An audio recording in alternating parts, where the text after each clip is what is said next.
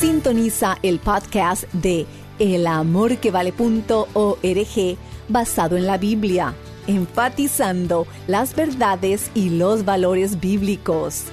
Creyente en Cristo, gracias.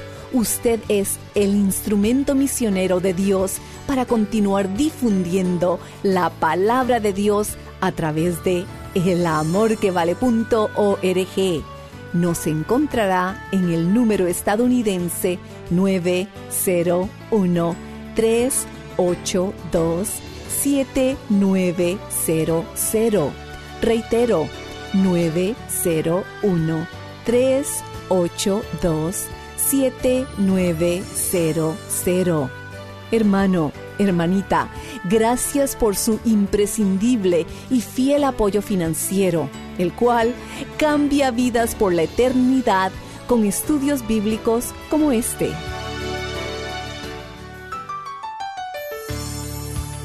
¿Qué es lo que le hace a usted algo más que un simple animal con el pulgar unido a sus dedos y que camina erguido? Lo que le hace absolutamente único y distinto es que usted tiene un espíritu. Los animales no tienen espíritu. Tienen cuerpo y alma, pero carecen de espíritu. Si usted tiene un perro, ese perro tiene una mente, una emoción y una voluntad, pero no tiene espíritu. Un perro no puede orar, no puede adorar, no conoce a Dios. O sí, puede mover la cola y hacer piruetas, pero no conoce a Dios. Solo el hombre hecho a la imagen de Dios tiene espíritu. Y Dios dijo que habitará, o sea, que morará en aquel que es humilde y contrito de espíritu. Y es en el espíritu del ser humano en donde habita el Espíritu Santo. Como siempre, sean bienvenidos a nuestro programa El Amor que Vale. Llamamos a los templos las casas de Dios. Pero, ¿lo son en verdad? El doctor Adrián Rogers, en la voz del pastor Lenín de Llanón, nos guiará en el estudio del tema Cómo experimentar la presencia de Dios. Busquen la palabra de Dios, el libro de los Hechos capítulo 7. En un momento leeremos desde el verso 48.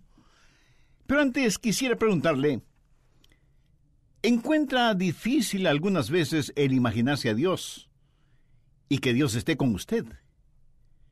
¿Piensa a Dios como estando en el cielo, mirando a través de las nubes y moviendo las cosas aquí en la tierra como las piezas movidas por un jugador de ajedrez?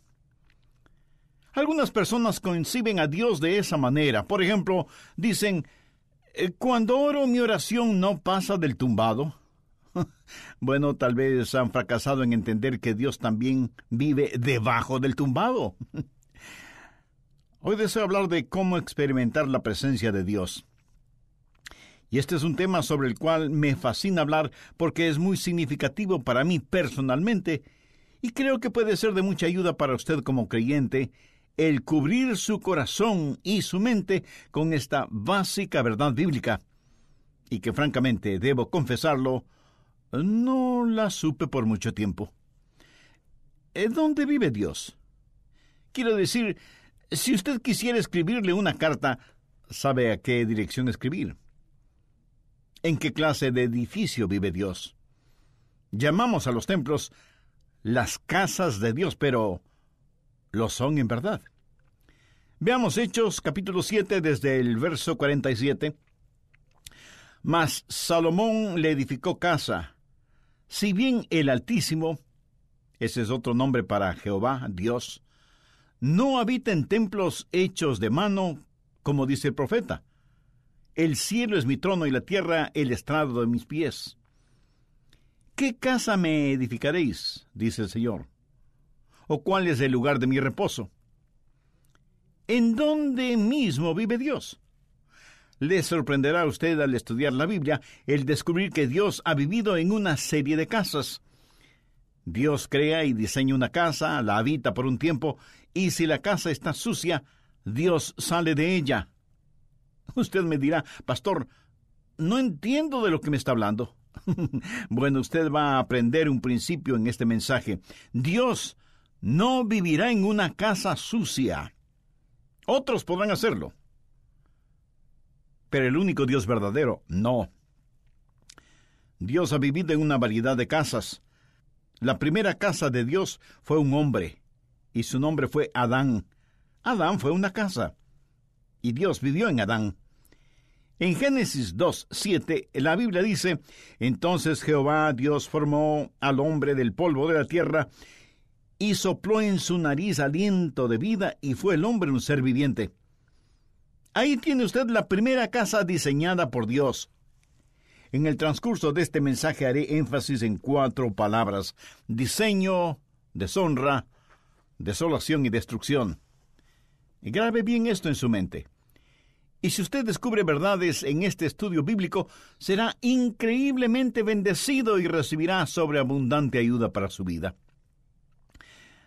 Así que Adán fue una casa diseñada, Dios diseñó a Adán, y Adán fue una casa de tres cuartos. El cuarto exterior se llamó cuerpo, el cuarto interior su alma, y el tercer cuarto su espíritu. Dios formó a Adán del polvo de la tierra, y eso es su cuerpo. Y Dios le dio vida física. Dios sopló en su nariz el aliento de vida, y ese es su espíritu. La palabra soplar y la palabra espíritu son las mismas palabras, el espíritu de vida. Adán vino a ser una criatura espiritual. La Biblia dice, y fue el hombre un ser viviente. Ahí están las tres partes en la naturaleza de Adán y las tres partes de su naturaleza. Todos los seres humanos somos cuerpo, alma y espíritu. Esa es la razón por la que Pablo dice en 1 Tesalonicenses 5, 23 y 24, y el mismo Dios de paz os santifique por completo, y todo vuestro ser, espíritu, alma y cuerpo, sea guardado irreprensible para la venida de nuestro Señor Jesucristo. Fiel es el que os llama, el cual también lo hará. Pablo les está diciendo que oraba a Dios para que el cuerpo, alma y espíritu de ellos fuera guardado sin mancha. Dios hizo de Adán una casa, no una casa para Adán. Adán era la casa, la casa para que viva Dios. Eh, déjeme le explico esto. El cuerpo de Adán fue lo que podríamos llamar el hombre exterior. La Biblia llama a nuestros cuerpos casas. Y con este hombre exterior, con su cuerpo, Adán conoció la vida física y el mundo físico. Podríamos decir, el mundo debajo de él. Pero también tenía un hombre interior que es el alma. La palabra griega para alma es psique. Es la palabra de donde tenemos psicología, psiquiatría y psiquis. El alma es la mente, las emociones, la voluntad. Es lo que hace de usted, usted, es su personalidad, su sentido del humor. Determinan lo que le gusta o disgusta. Son todas las idiosincrasias y proactividades que hacen de usted la persona maravillosa y única que es. Eso es su alma. Y está dentro de usted. Usted puede ver mi cuerpo, pero no puede ver mi alma. Pero usted puede sentir mi alma cuando hablo, porque usted puede escuchar mi mente, mis emociones y mi voluntad. Y esa es una expresión que mi cuerpo está haciendo de lo que está en mi interior. Así que con su cuerpo físico tiene vida y conoce el mundo debajo de usted. Con su alma tiene vida psicológica, conoce el mundo alrededor suyo y el mundo dentro de usted. Pero ¿qué de su espíritu? Yo solía pensar que alma y espíritu eran básicamente la misma cosa, pero es que no había leído la Biblia cuidadosamente. Porque en Hebreos 4:12 dice, porque la palabra de Dios es viva y eficaz, y más cortante que toda espada de dos filos, y penetra hasta partir el alma y el espíritu. Ahora, recuerde lo que dice Primera Tesalonicenses 5:23, y todo vuestro ser, espíritu, alma y cuerpo, sea guardado irreprensible. ¿Lo ve? Su espíritu es diferente de su alma. Ambos son invisibles y son inseparables, pero no son idénticos. Con mi cuerpo tengo vida física y conozco el mundo físico, el mundo debajo de mí. Con mi alma tengo vida psicológica y conozco el mundo social, el mundo que me rodea. Pero con mi espíritu tengo vida espiritual y conozco el mundo que está por encima de mí. ¿Se da cuenta? Fuimos creados para relacionarnos con tres mundos, el mundo físico, el social y el espiritual. Conozco el mundo que está debajo de mí, el mundo que está alrededor mío, y con mi espíritu conozco el mundo que está encima de mí. En Juan 4, 24 leemos, Dios es espíritu, y los que le adoran en espíritu y en verdad es necesario que le adoren en espíritu y en verdad. Y en Romanos 8, 16 Pablo dice, el espíritu mismo da testimonio a nuestro espíritu de que somos hijos de Dios. En el libro de Génesis, cuando habla de criaturas vivientes, literalmente dice almas vivientes. Si usted tiene un perro, ese perro tiene una mente, una emoción y una voluntad, pero no tiene espíritu. Un perro no puede orar, un perro no puede adorar, un perro no conoce a Dios, puede mover su cola y hacer piruetas, pero no conoce a Dios. Y las flores, hermosas como son, tienen un cuerpo, pero no tienen alma. Los animales tienen cuerpo y alma, pero no tienen espíritu. Solo el hombre, hecho a la imagen de Dios, tiene espíritu. Adán fue una casa de tres habitaciones, y a Dios le gusta eso. El cuarto exterior fue su cuerpo, el cuarto interno fue su alma, pero en el cuarto más privado es en donde Dios habita. Dios dice que habitará con aquel que es humilde y contrito de espíritu. El espíritu humano es el lugar en donde habita el Espíritu Santo. Cuando la Biblia dice que Dios caminaba con Adán en el jardín del Edén, ¿cómo caminaba Dios con Adán? ¿Caminaba Dios al lado de Adán? Dios no tiene un cuerpo físico. Dios caminaba en él y con él. Adán era la casa de Dios y Dios vivía en Adán, y él caminaba y hablaba con Adán. Dios es un Dios trino, Dios el Padre, Dios el Hijo y Dios el Espíritu Santo. Y todo lo que Dios hace representa la Trinidad de Dios. Por ejemplo, el espacio. ¿Qué es el espacio? Altura, anchura y profundidad. La altura no es la anchura y la anchura no es la profundidad, pero todas son parte de lo mismo. Usted puede identificar cada una de ellas, pero no puede separar ninguna de ellas. Y así es Dios. Dios es Padre, Hijo y Espíritu Santo. Ahora, el Padre no es el Hijo, y el Hijo no es el Espíritu Santo, y el Espíritu Santo no es el Padre. Y sin embargo todos son uno, no son idénticos, pero sí son inseparables, y son Dios. Otro ejemplo, el tiempo. El tiempo es pasado, presente y futuro. El pasado no es el presente, y el presente no es el futuro, y el futuro no es el pasado. Y aunque el tiempo es uno, cada una de sus partes es fácilmente identificable. Cada cosa que Dios ha hecho refleja la Trinidad de Dios, espacio y tiempo y hombre. Usted fue creado para ser una casa en la cual Dios viva. Adán fue la primera casa de Dios, la casa primordial, la casa diseñada por Dios mismo. Pero esa casa diseñada se volvió una casa deshonrada. Dios le dio a Adán una advertencia, no una amenaza, sino una advertencia. Dios le dijo a Adán, hay un árbol en el jardín del Edén, el fruto del cual no debes comer, porque el día que llegues a comerlo, de seguro morirás. Y todos sabemos, Adán desobedeció y comió del fruto de ese árbol. Génesis 3.6 nos dice que Eva tomó del fruto y lo comió, y dio también a su marido, y él lo comió. Y por tanto, el pecado entró en esa casa. El pecado manchó y ensució la casa. Y la casa que fue diseñada por Dios se volvió en una casa deshonrada por el hombre. Dios les advirtió que no lo hicieran, pero ellos lo hicieron de todas maneras, y el pecado entró y manchó la casa en la cual Dios estaba viviendo. Pero algo más sucedió. La casa diseñada, que fue casa deshonrada, se volvió en una casa desolada. ¿Qué pasó cuando Adán pecó?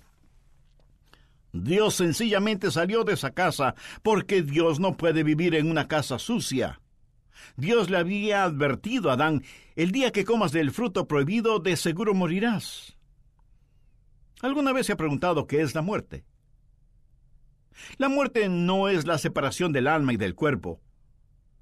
Si yo tuviera un masivo ataque al corazón ahora mismo, y vinieran los doctores y me examinaran tratando de encontrar mis signos vitales y finalmente diagnostican está muerto, estarían diciendo una mentira, porque yo no puedo morir. Porque Jesús dijo, el que cree en mí, aunque esté muerto, vivirá. Y yo creo en Jesús. Yo no puedo morir. Usted está escuchando a un hombre que jamás morirá. Todo lo que haré será simplemente cambiarme de casa. Mi verdadero yo se irá al cielo. Pablo lo dijo claramente, ausentes del cuerpo y presentes en el Señor.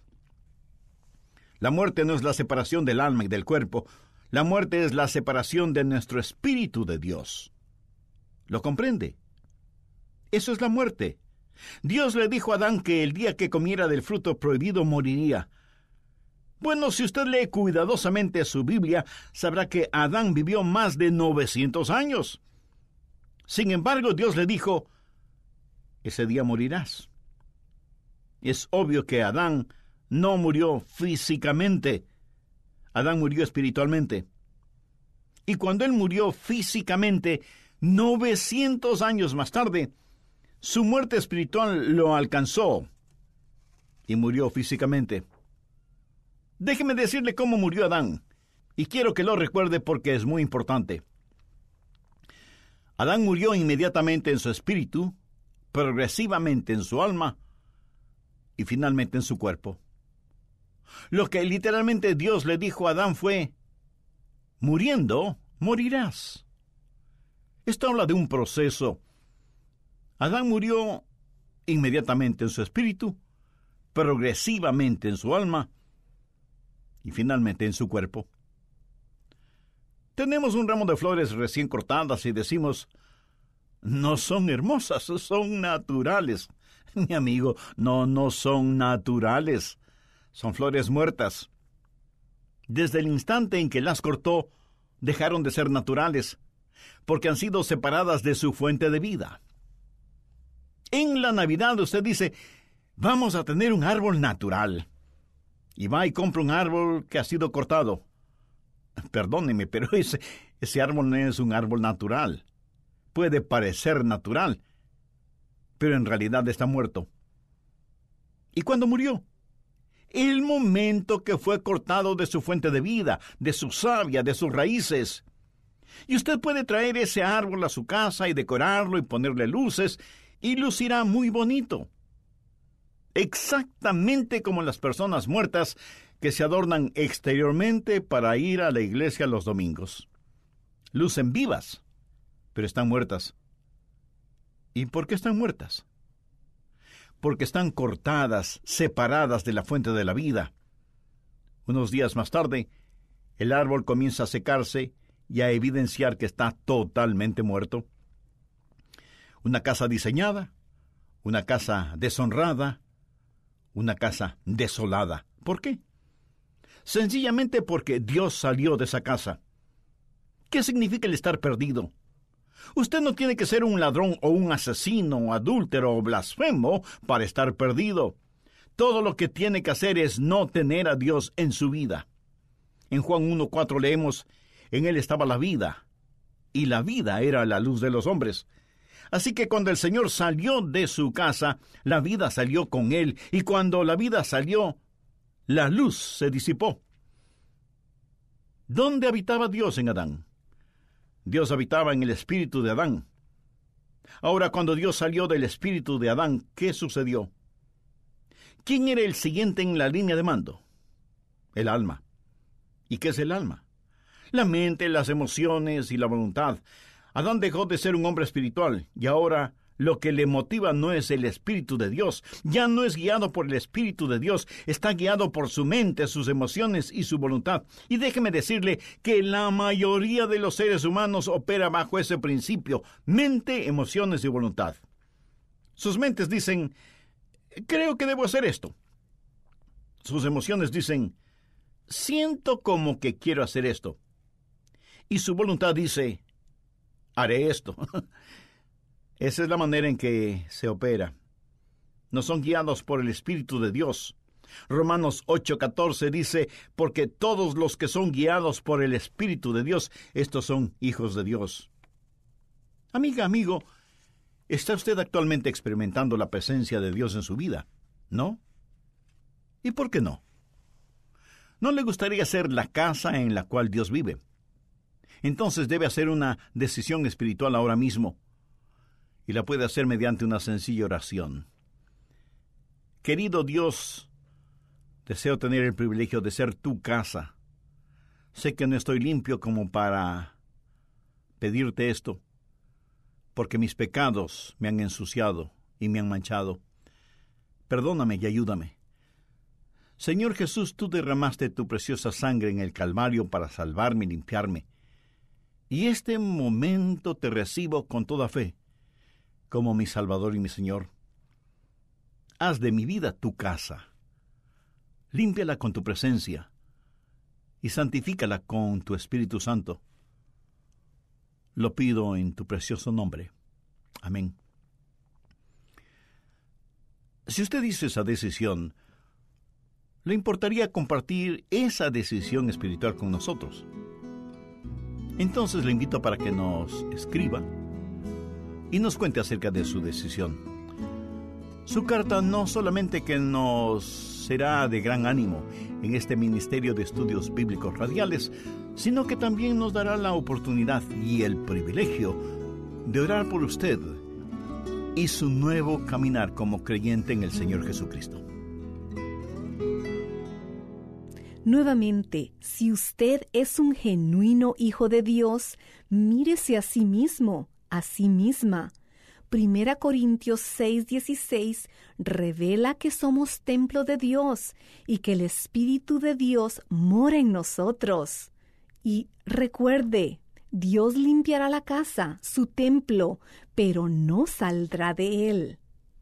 Quizás desee volver a escuchar cómo experimentar la presencia de Dios o quiere compartir esta enseñanza con un amigo. Bien, su CD está a su disposición si nos llama al 1-800-647-9400. Repito, 1-800-647-9400 o visite elamorquevale.org. Cómo experimentar la presencia de Dios es parte de la serie de nueve mensajes Regresemos a las bases, volumen 2. ¿Qué es más importante, lo que usted cree o por qué lo cree? ¿Le gustaría despertar una pasión por la palabra de Dios? ¿O quizás sus cimientos bíblicos han sufrido desgaste debido a las pruebas, la duda, las falsas doctrinas, crisis de este mundo. La serie Regresemos a las Bases, volumen 2, es para usted. Contáctenos y adquiérala hoy en oferta especial. La encontrará en elamorquevale.org. Amigos, dependemos de su ayuda financiera para continuar transmitiendo nuestro programa en su ciudad y alrededor del mundo. Si Dios pone en su corazón el deseo de ayudarnos económicamente, le estaremos muy agradecidos. Usted será un instrumento en las manos de Dios que hace posible este testimonio. Escuche. Francisco de Bogotá, Colombia, comparte. Doy gracias por los mensajes diarios transmitidos del pastor Rogers diariamente se convierten en agua de un fresco manantial para mi alma y la de mi familia sedientas de sabiduría. Gracias. Su generosa ayuda económica mensual nos permite seguir difundiendo estos valiosos mensajes y estudios bíblicos del Dr. Adrian Rogers. Al enviar su aporte económico, en agradecimiento, deseamos enviarle el folleto Cómo conocer la voluntad de Dios llámenos al 1-800-647-9400. Repito, 1-800-647-9400. Si se encontrara cara a cara con el Señor Jesucristo, si Él fuera literalmente a estar frente a usted, ¿qué haría? Nuestra oración es que le preguntara, Señor, ¿qué quieres que yo haga? ¿Cuál es tu voluntad para mi vida? Solicite el folleto Cómo conocer la voluntad de Dios al enviar su donativo a El Amor que Vale, P.O. Box 38400, Memphis, Tennessee 38183, Estados Unidos, o visite elamorquevale.org. Estamos gozosos que sintoniza nuestro programa. Soy Andrés García Vigio y oramos que este mensaje le haya bendecido y ayudado a comprender más que Jesucristo es verdaderamente el amor que vale. Todos los derechos de autor son propiedad intelectual del Ministerio El Amor que Vale o Love Worth Finding Ministries. Prohibida su traducción, transcripción, transmisión, duplicación, distribución y venta sin autorización escrita.